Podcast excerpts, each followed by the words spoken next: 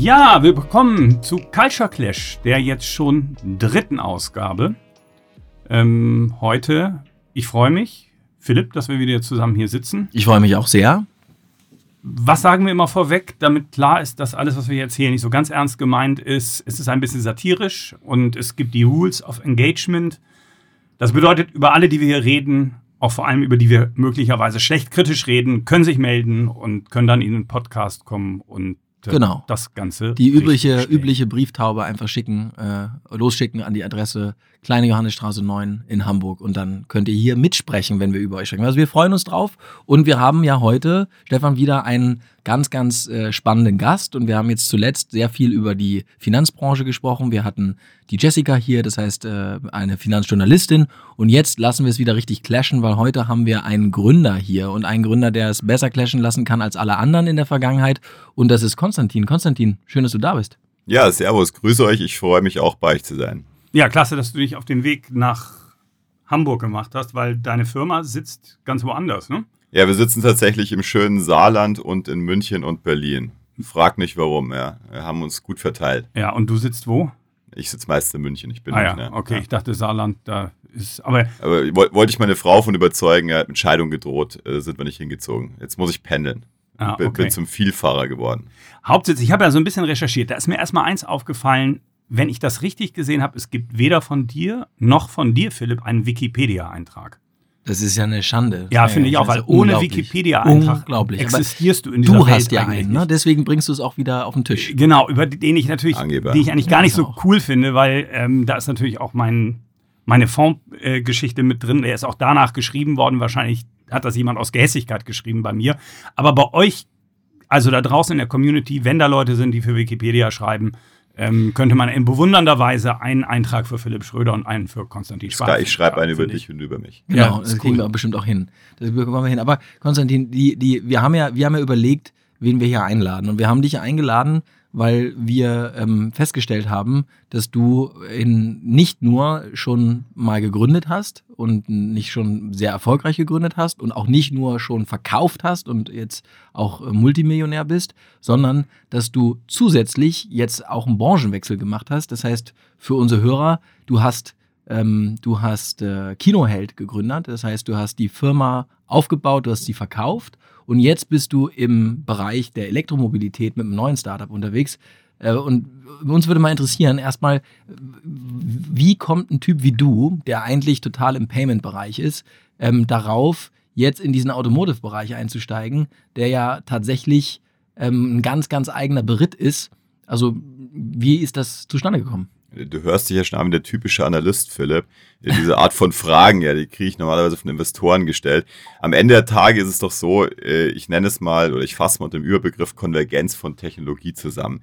Es spielt ja überhaupt keine große Rolle mehr, mit was man sich auseinandersetzt. Man muss sowieso extrem tief in die technischen Themen einsteigen. Im Fall von Ticketing und Elektromobilität ist die Herleitung ganz einfach. Ticketing ist ein Bereich, der darauf basiert, dass man eine große Anzahl von heterogenen Datenbanken so zusammenführt, dass daraus ein Produkt wird, was für den Endverbraucher nachvollziehbar wird. Also eine Ticketplattform zum Beispiel.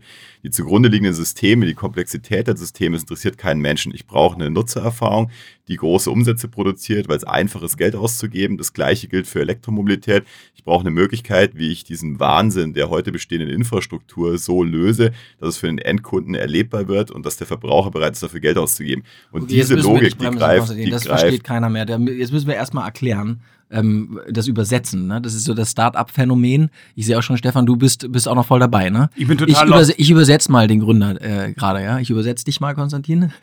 er liebt's.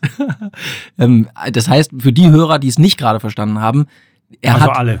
äh, Genau, für, für diejenigen, was, was Kinoheld gemacht hat, und das muss man erklären, ist, Kinoheld hat einfach, und das ist eine brillante Idee gewesen, dafür gesorgt, dass ich mein Ticket auf jeder Webseite eines Kinobetreibers kaufen kann. Und da die ganzen Kinos das nicht hinbekommen haben, das selbst zu machen, kam Konstantin ins Spiel. Und was Konstantin gemacht hat, ist, Ah. Genau, der hat einen iFrame entwickelt. Das ist jetzt schon wieder Neudeutsch, aber das heißt, da ging es darum, dass quasi auf der Startseite der Webseite von einem Kino ähm, die, der iFrame von Kinoheld äh, ähm, äh, quasi auftaucht und dann das Kino sich nicht drum kümmern muss, wie die gesamte Abrechnung gemacht wird. Das heißt, fast wie viele Kinos habt ihr zuletzt? Wir sind in Deutschland 600, also sind in Deutschland Marktführer mit der Plattform und in Spanien haben wir jetzt knapp 200. Aber um das noch zu ergänzen, ja. Äh, also der, der Punkt ist ja der, ähm, die Abrechnung an sich ist so ein zentraler Bestandteil der Dienstleistung. Ihr müsst euch vorstellen, das verstehe ich eben nicht. Ich zahle äh, äh, mit, mit, einer Kreditkarte äh, erkläre ich dir gleich. alle Systeme, die es gibt. Er, erkläre ich dir gleich. Der, der Punkt ist der, bevor wir kamen, gab es beispielsweise Prozesse, die vorausgesetzt haben, dass sich der Nutzer anmelden muss, Formulare ausfüllen. Da geht es um eine Minute. Nur wir leben halt in einer sehr ungeduldigen Gesellschaft und eine Minute spielt eine unglaublich große Rolle. Wir haben diesen Prozess so weit reduziert, dass es am Schluss nur noch um Sekunden ging.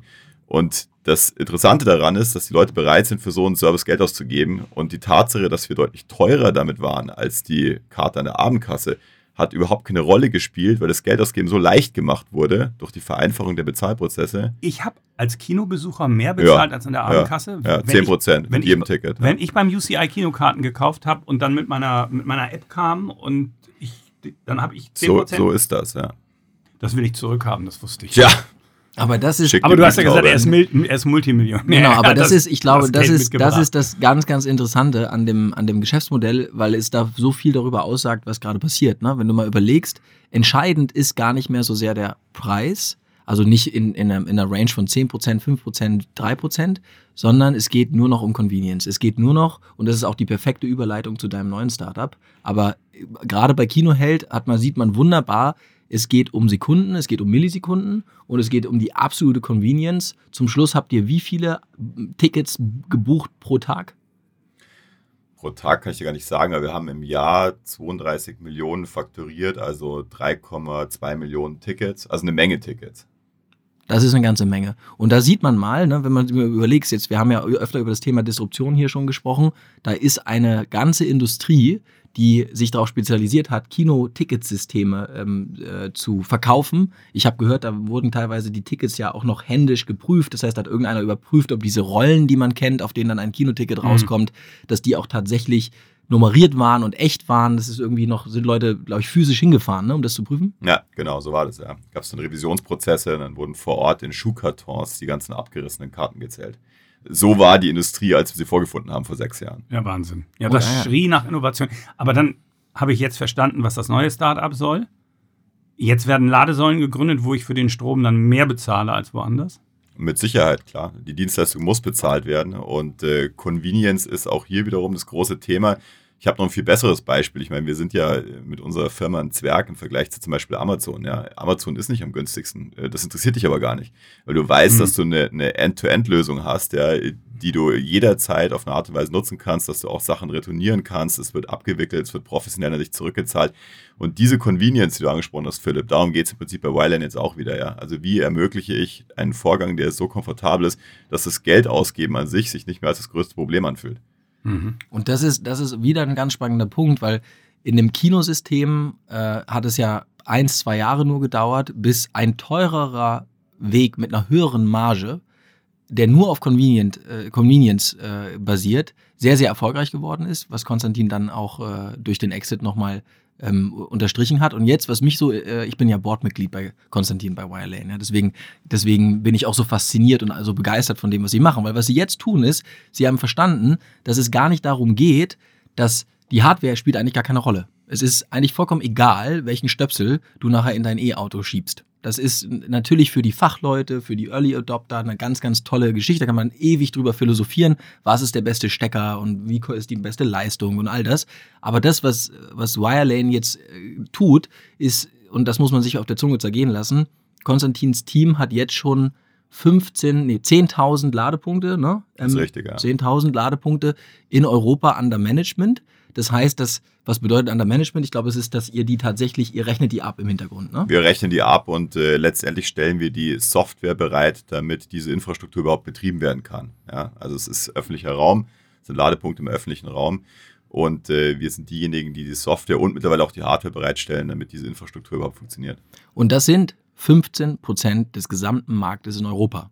Das heißt, und das finde ich auch so spannend, dass man wieder sieht, es geht im Markt immer mehr, immer mehr darum, diese Technologiezyklen zu erkennen, unglaublich schnell umzusetzen. Und äh, es ist auch irgendwo plausibel, dass man mit der Hardware nur so, also eine bestimmte Menge an Geld nur verdienen kann, aber dass es danach darum geht, dass man zum Beispiel ähm, in der Lage ist, mit Apple Pay an einer Ladesäule zu, zu ähm, äh, bezahlen. Und dass es dem Kunden und dem User ja auch vollkommen egal ist, wenn ich meinen Maßriegel bei Edeka bezahlen kann mit EC, mit Mastercard, mit Bargeld, mit Apple Pay. Warum darf ich das nicht beim, beim Laden? Aber da, aber da kostet der Maßriegel nicht mehr, wenn ich mit Kreditkarte zahle. Und da habe ich einen Einspieler, äh, als wenn der passen würde.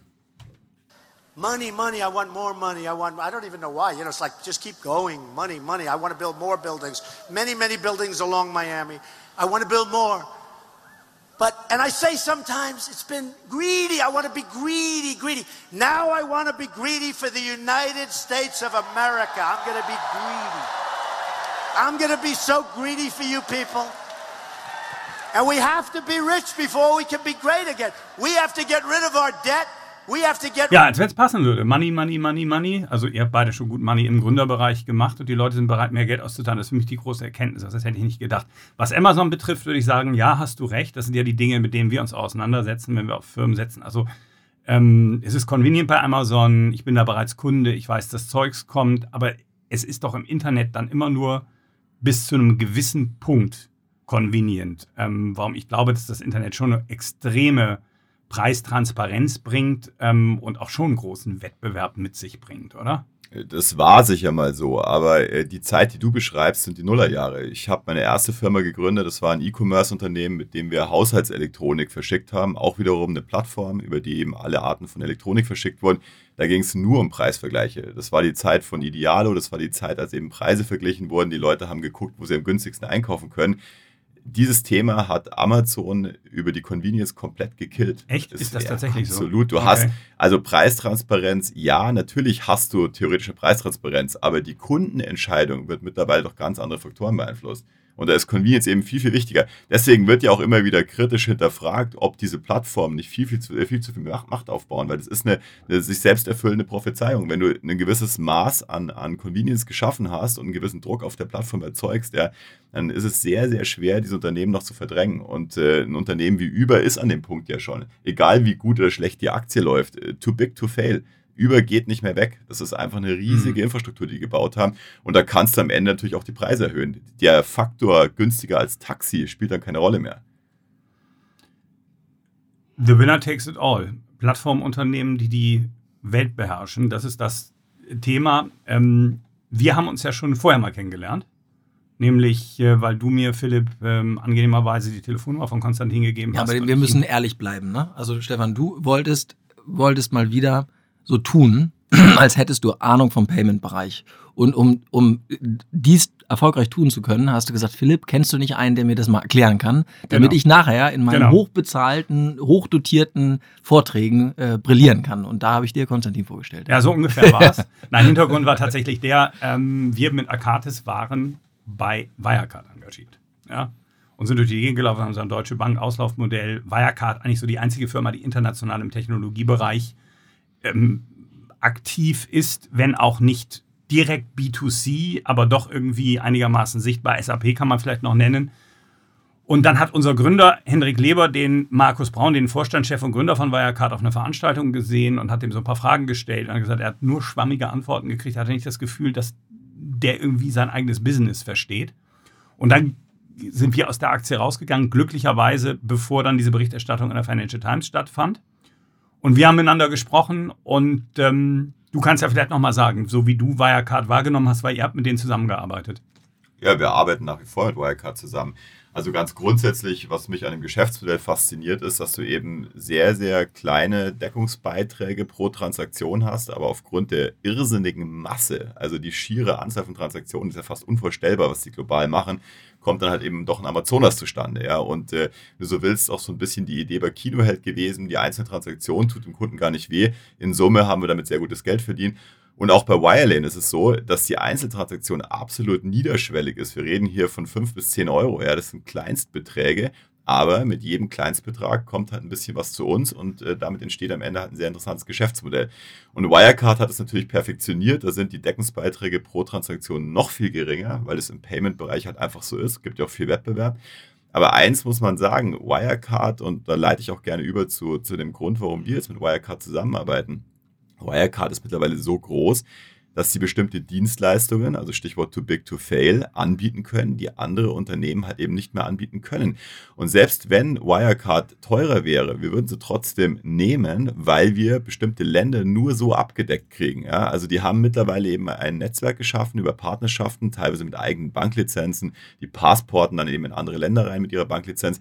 Ähm, das ist eben nur noch über so einen großen Spieler wie Wirecard abdeckbar. Und da die meisten Unternehmen sofort global denken heutzutage, oder sagen wir mal so, zumindest diejenigen, die vorhaben, in ihrem Bereich Champions zu werden, brauchst du eben so einen Partner. Und dann darüber hinaus muss man auch noch sagen, es gibt nur wenige Companies in dem Bereich, die auch das, die, den, den Willen haben, in tiefe technische Entwicklungen einzusteigen. Bei uns war das zum Beispiel ein NFC-Terminal. Also muss ich mir vorstellen, wir haben gemeinsam in den letzten zwölf Monaten einen proprietären NFC, also Near Field Communication für die Übertragung von Bezahldaten, einen physischen Terminal entwickelt, den wir jetzt verbauen in unseren Produkten. Macht sonst keiner. Die letzte Meile gehen ist das Stichwort. Ja. Mhm. Äh, brauche ich bei einer deutschen Bank, abgesehen davon, dass sie diese Dienstleistung gar nicht anbieten, brauche ich gar nicht anfragen, sowas. Ja wäre ich zur Filiale geschickt.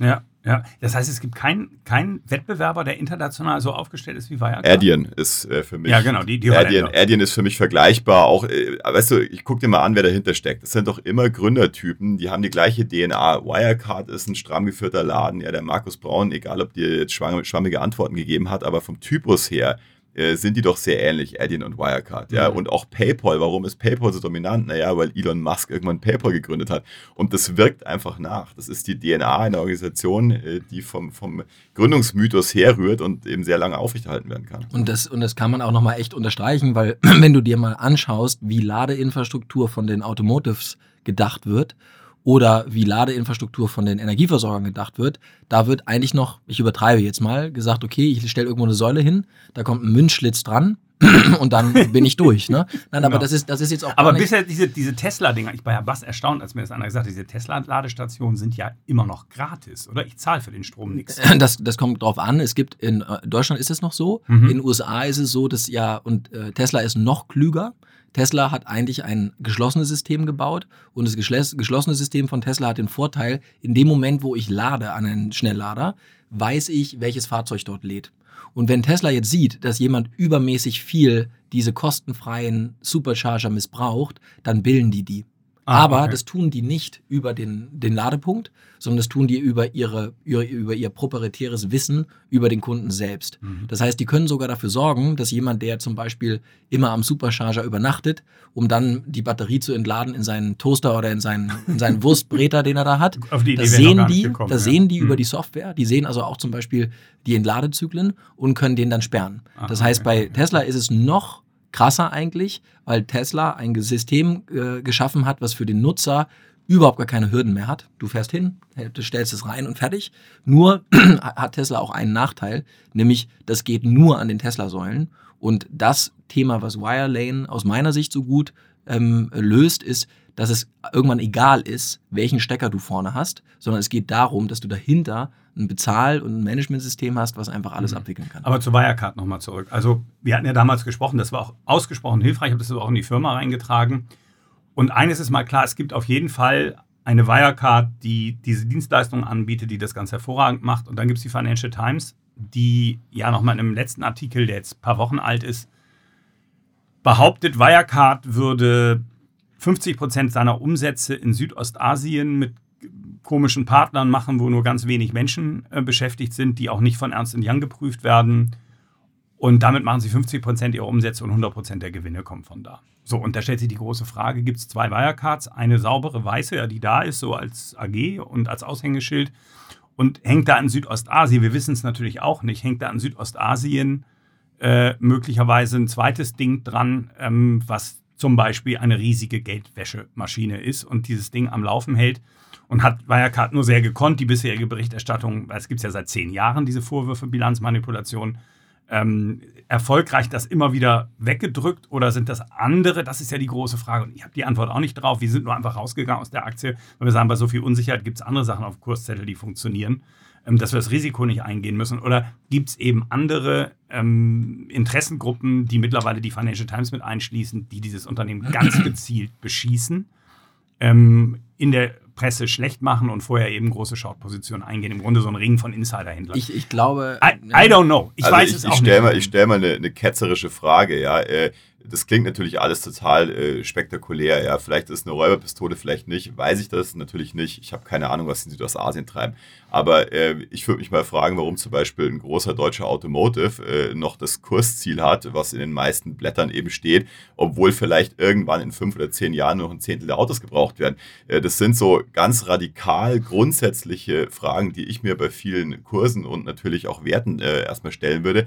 Äh, die Wirecard singulär betrachtet, das mag sein, dass die äh, mit, mit Geschäftsmodellen groß geworden sind, äh, die im Grenzbereich dessen sind, was äh, moralisch oder vielleicht auch juristisch akzeptabel ist. Ich weiß es nicht, aber ich bin der Meinung, dass sie technologisch etwas tun, was einen hohen Stellenwert hat.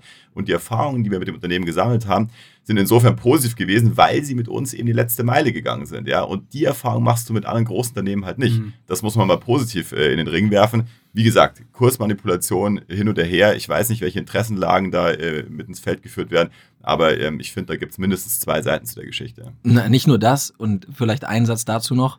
In dem Moment, als wir das letzte Mal darüber gesprochen haben ähm, und auch Arcades rausging und der Kurs abbrach, bin ich eingestiegen. Aus einem einfachen Grund. Erstens, die Deutschen, insbesondere die Deutschen und auch die großen Fondsgesellschaften, wenn da ein renommiertes Blatt sowas schreibt, dann müssen die alle raus. Ich meine, es wird sehr, sehr schwer. Ja, stimmt Ja. nicht ganz. Es gibt, gibt ein paar Banken, die haben die nach wie vor auf der, auf der Empfehlungsliste. Ja, okay, aber es, man hat ja schon gemerkt, dass viele Outflows gekommen sind. Und der entscheidende, der zweite Punkt, das heißt, für mich war es erstens eine, eine Market Opportunity und das zweite Punkt ist genau das, was Konstantin sagt. Der Punkt ist doch der, wo sie jetzt technologisch hingekommen sind. Tesla ist genau dasselbe, Uber ist genau dasselbe, Amazon ist genau dasselbe. Amazon hätte man auch vorwerfen können in den ersten fünf Jahren, dass sie nichts anderes sind als ein Bluff. Also sie haben extrem viel Kapital aufgenommen, sie haben extrem viel Infrastruktur gekauft, sie haben Preise unterboten, haben kein Geld verdient, haben Geld verbrannt, um damit genau diese Burggräben zu schaffen, von denen Warren Buffett so schwärmt. Und eins ist ja vollkommen klar, ähm, Der jetzt da eingestiegen ist. Richtig. Und eins ist ja vollkommen klar, diese Burggräben als Gründer zu schaffen, ohne dass du einen Krieg führst mit deiner Technologie und immer an vorderster Front bist und so weiter, hast du keine Chance, diesen Burggraben jemals zu erreichen. Und deswegen glaube ich als Investor anzunehmen, dass jemand eine Burggrabentechnologie entwickelt, ohne dass Blut fließt, ja, also in welcher Form auch immer, das ist höchst unwahrscheinlich. Das ist höchst unwahrscheinlich, dass man eine solche Wertschöpfung erreicht, wenn man nicht einfach krass Gas gibt. Als wenn wir da nicht den passenden Einspieler zu hätten. Der ist auch mal der ist auch ein bisschen schocki für die Gäste. Immer wenn es um Krieg geht, sind am Ende weniger vorhanden und es gibt immer Gewinner und Verlierer. Und ich habe die Absicht, mit unseren Partnern, die VW in der ganzen Welt hat, der Sieger zu sein. Ja, sehr schön. Du hast es gerade wieder gesagt. Siehst du das genauso? Ist das wirklich Krieg da draußen bei euch in der Gründerszene? Du, du sagst das letzte Mal, das fand ich sehr, sehr gut. Es wird in Amerika so lange geschossen, bis nur noch einer stehen bleibt und der wird dann dieses The Winner Takes It All unternehmen. Ja, der- der Pirch ist natürlich bekannt für seine geschmacklosen Aussagen. Ja. Die Vergewaltigung der Physik fand ich auch äh, richtig krass im Bereich Elektromobilität.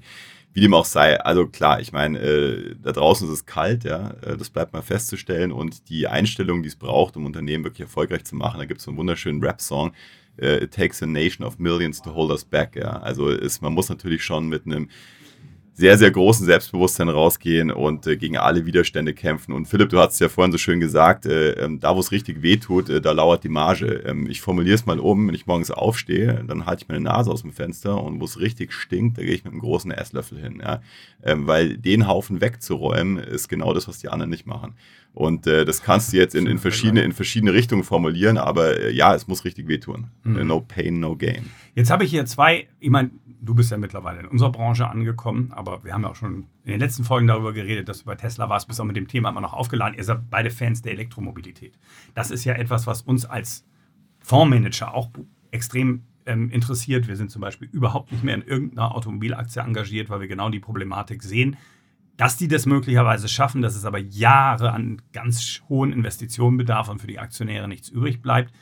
auf mich kommen dann nach den Vorträgen immer Leute zu, ähm, ja, Elektromobilität, alles Blödsinn, die Politik setzt das durch, Brennstoffzelle wäre viel besser und ähm, die Entsorgung dieser Batterien eine Riesenkatastrophe. So, ihr habt drei Minuten, um nochmal zu sagen, oder du vielleicht mal, dein Plädoyer kenne ich ja schon, was an Elektromobilität so geil ist. Naja, es ist vor allem alternativlos. Äh, das ganze Thema Brennstoffzelle und alternative Antriebe, es wird einfach nicht kommen, weil diese neue Infrastruktur nur einmal gebaut wird und die Elektrifizierung wurde schon erledigt. Wir haben überall Strom liegen und deswegen gibt es grundsätzlich die Möglichkeit, diese Fahrzeuge zu versorgen. Aber viel spannender ist die Frage, welcher Antriebsstrang finde ich eben noch, ob diese Fahrzeuge dann noch im Besitz sind oder ob die geteilt werden, ob sich das ganze Verhältnis zum Fahrzeug grundlegend ändert. Und das ist im Übrigen für euch als Investoren auch viel interessanter die Frage. Die großen Werke, die kann ich mit Elektrofahrzeugen zum gewissen Teil auch noch auslasten. Kann ich aber nicht mehr auslasten, wenn ich es so mache, wie ich es jetzt getan habe. Ich habe mich jetzt mit 40 Jahren dazu entschieden, kein Auto mehr zu besitzen jetzt, diesen Juni 2019, ist Schluss. Meine Kinder sind alt genug, ich habe jetzt äh, Sitzauflagen und kann mir so ein Fahrzeug auch leihen und ich werde kein Auto mehr besitzen. Und ich befürchte für die Automobilindustrie, dass es ein Megatrend ist, der über sich hinwegrollen wird. Genau. Meine Idee habe ich auch mal in einer Vista-Kolumne geschrieben. Was ich an der Elektromobilität ganz schlimm finde, sind diese Ladezeiten. Da habe ich dann gesagt, man müsste doch eigentlich das machen wie mit den Postkutschen in der früheren Zeit. Das heißt, äh, so eine Batterie ist ja sehr schwer, liegt wahrscheinlich unten im Auto als Schwerpunkt, würde Sinn machen, so von, von der Fahrstabilität. Ähm, kann man nicht Tankstellen entwickeln, wo ich mit dem Auto drüber fahre, die alte Batterie rausgelassen wird, eine neue Batterie wird reingehoben, angeschlossen, kann ja wie, wie es auch vier, fünf Gab es ja. Benzintypen geben. Geht das technisch oder Ja. wenn es nicht technisch geht, Fragezeichen. Ja. die Fragestellung, ähm, genau, tausche ich möglicherweise eben nicht die Batterie, sondern das ganze Auto und besitze kein ja, Auto mehr in ich, Zukunft. ich glaube, das, ich glaube, das muss man, also ich glaube, es gibt drei Aspekte zu deiner Frage. Die erste Frage ist, die ist es immer aus meiner Sicht komplett falsch als Investor, ähm, die Technologiefrage ähm, so tief zu stellen. Ne? Also ich gebe dir mal ein Beispiel, was ich damit meine. Ähm, die Diskussion, die man hat, nein, es kommt die Brennstoffzelle oder der Ottomotor bleibt ähm, oder es kommt irgendwas anderes oder hey, ist alles egal, der Ottomotor bleibt, aber die Mobilität wird sich ändern, weil wir nur noch auf eine App drücken und gar kein Auto mehr haben. Eins ist doch vollkommen klar. Egal, welches dieser Szenarien kommt, also das selbstfahrende Auto, das auf künstlicher Intelligenz basiert, Mobilität als eine Dienstleistung, nicht mehr als ein, als ein Eigentum und der Wechsel der Technologie. Von mir aus auch eine Brennstoffzelle. Die Frage, die ich mir als Investor eigentlich nur stellen muss, ist doch nur eine. Welches Unternehmen kann all diese Themen in ein, durch eigenes Coping gut abdecken? Das heißt, haben die ein Management, haben die Investoren, haben die Technologieverständnis, um auf diese Ebenen insgesamt reagieren zu können. Unabhängig davon, ob es am Ende die Brennstoffzelle würde, ich glaube auch nicht, dass die wird, ich glaube, es ist total abstrus, ja, ähm, oder ob es äh, selbstfahrende Autos werden. Das heißt, die Frage, die sich ein Investor stellen sollte, man sollte nicht reingehen, nitti, nitti, nitti, gritti und sagen, okay, aber dann der Kobalt kommt doch aus Kenia, ja, ich meine, das kann man über das Öl in der Antarktis bitte auch sagen, sondern dass man einfach nur schaut, wenn man Geld anlegt und davon ausgehen möchte, dass es sich vermehrt, gibt es den Burggraben und haben die einen Coping-Mechanismus? Kann ein solches Unternehmen irgendwo sich absichern? Haben die eine Strategie und haben die die Fähigkeiten? Das ist der eine Punkt. Einspruch. Das sehe ich komplett anders. Ich bin der Gut, Meinung, man, schön. man kann gar nicht tief genug einsteigen in die zugrunde liegende Technologie.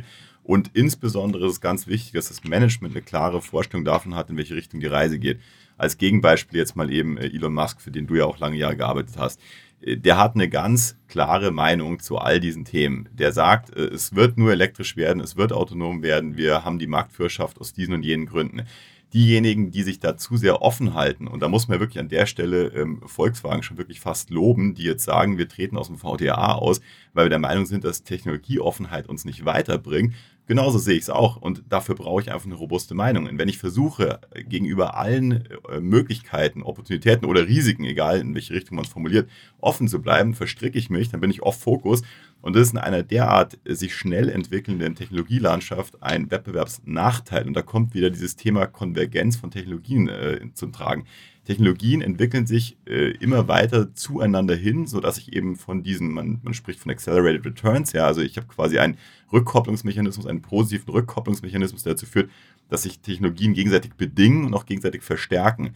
Und äh, man kann gar nicht äh, unterschätzen, wie stark diese Driving Force ist, ja, dieser Einfluss äh, auf die Entwicklung von Unternehmen. Das heißt, ich muss also eine sehr klare Meinung haben und die muss ich dann mit aller Gewalt durchdrücken, dann kann ich trotzdem failen damit, ja. Aber wenn ich sie nicht habe, die Meinung, äh, dann fail ich ganz sicher, weil mich andere überholen, die halt eben auf einen äh, ja, aber den, ich glaube, mein Punkt, den ich machen wollte, ist, selbst wenn du diese klare Meinung hast, aber keine Coping-Mechanismen hast in deinem Team und in deinem Unternehmen, in, bei deinen Investoren und bei deinem Management, das heißt, dass du diese Meinung zwar formulieren kannst, aber du kriegst sie gar nicht umgesetzt, dann kannst du es sowieso. Äh, aber guck mal, wenn, wenn Wasserstoff kommt, dann bin ich mit der Firma tot. Ja, ist so.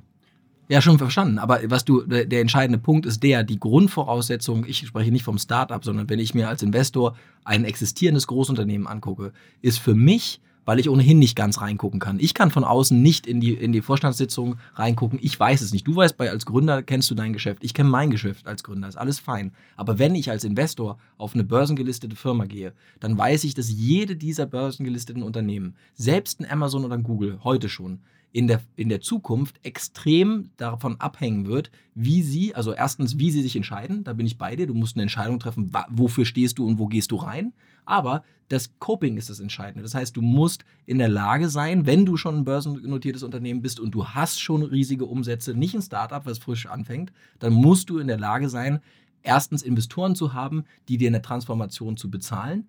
Warten wir mal ab bei Volkswagen, ob die Investoren die Eier haben, wirklich mit denen durchzuhalten. Was passiert bei Volkswagen, wenn in den ersten zwei Jahren die Margen runtergehen, weil sie wirklich krass spielen? Dann laufen denen die ganzen konservativen Investoren erstmal weg.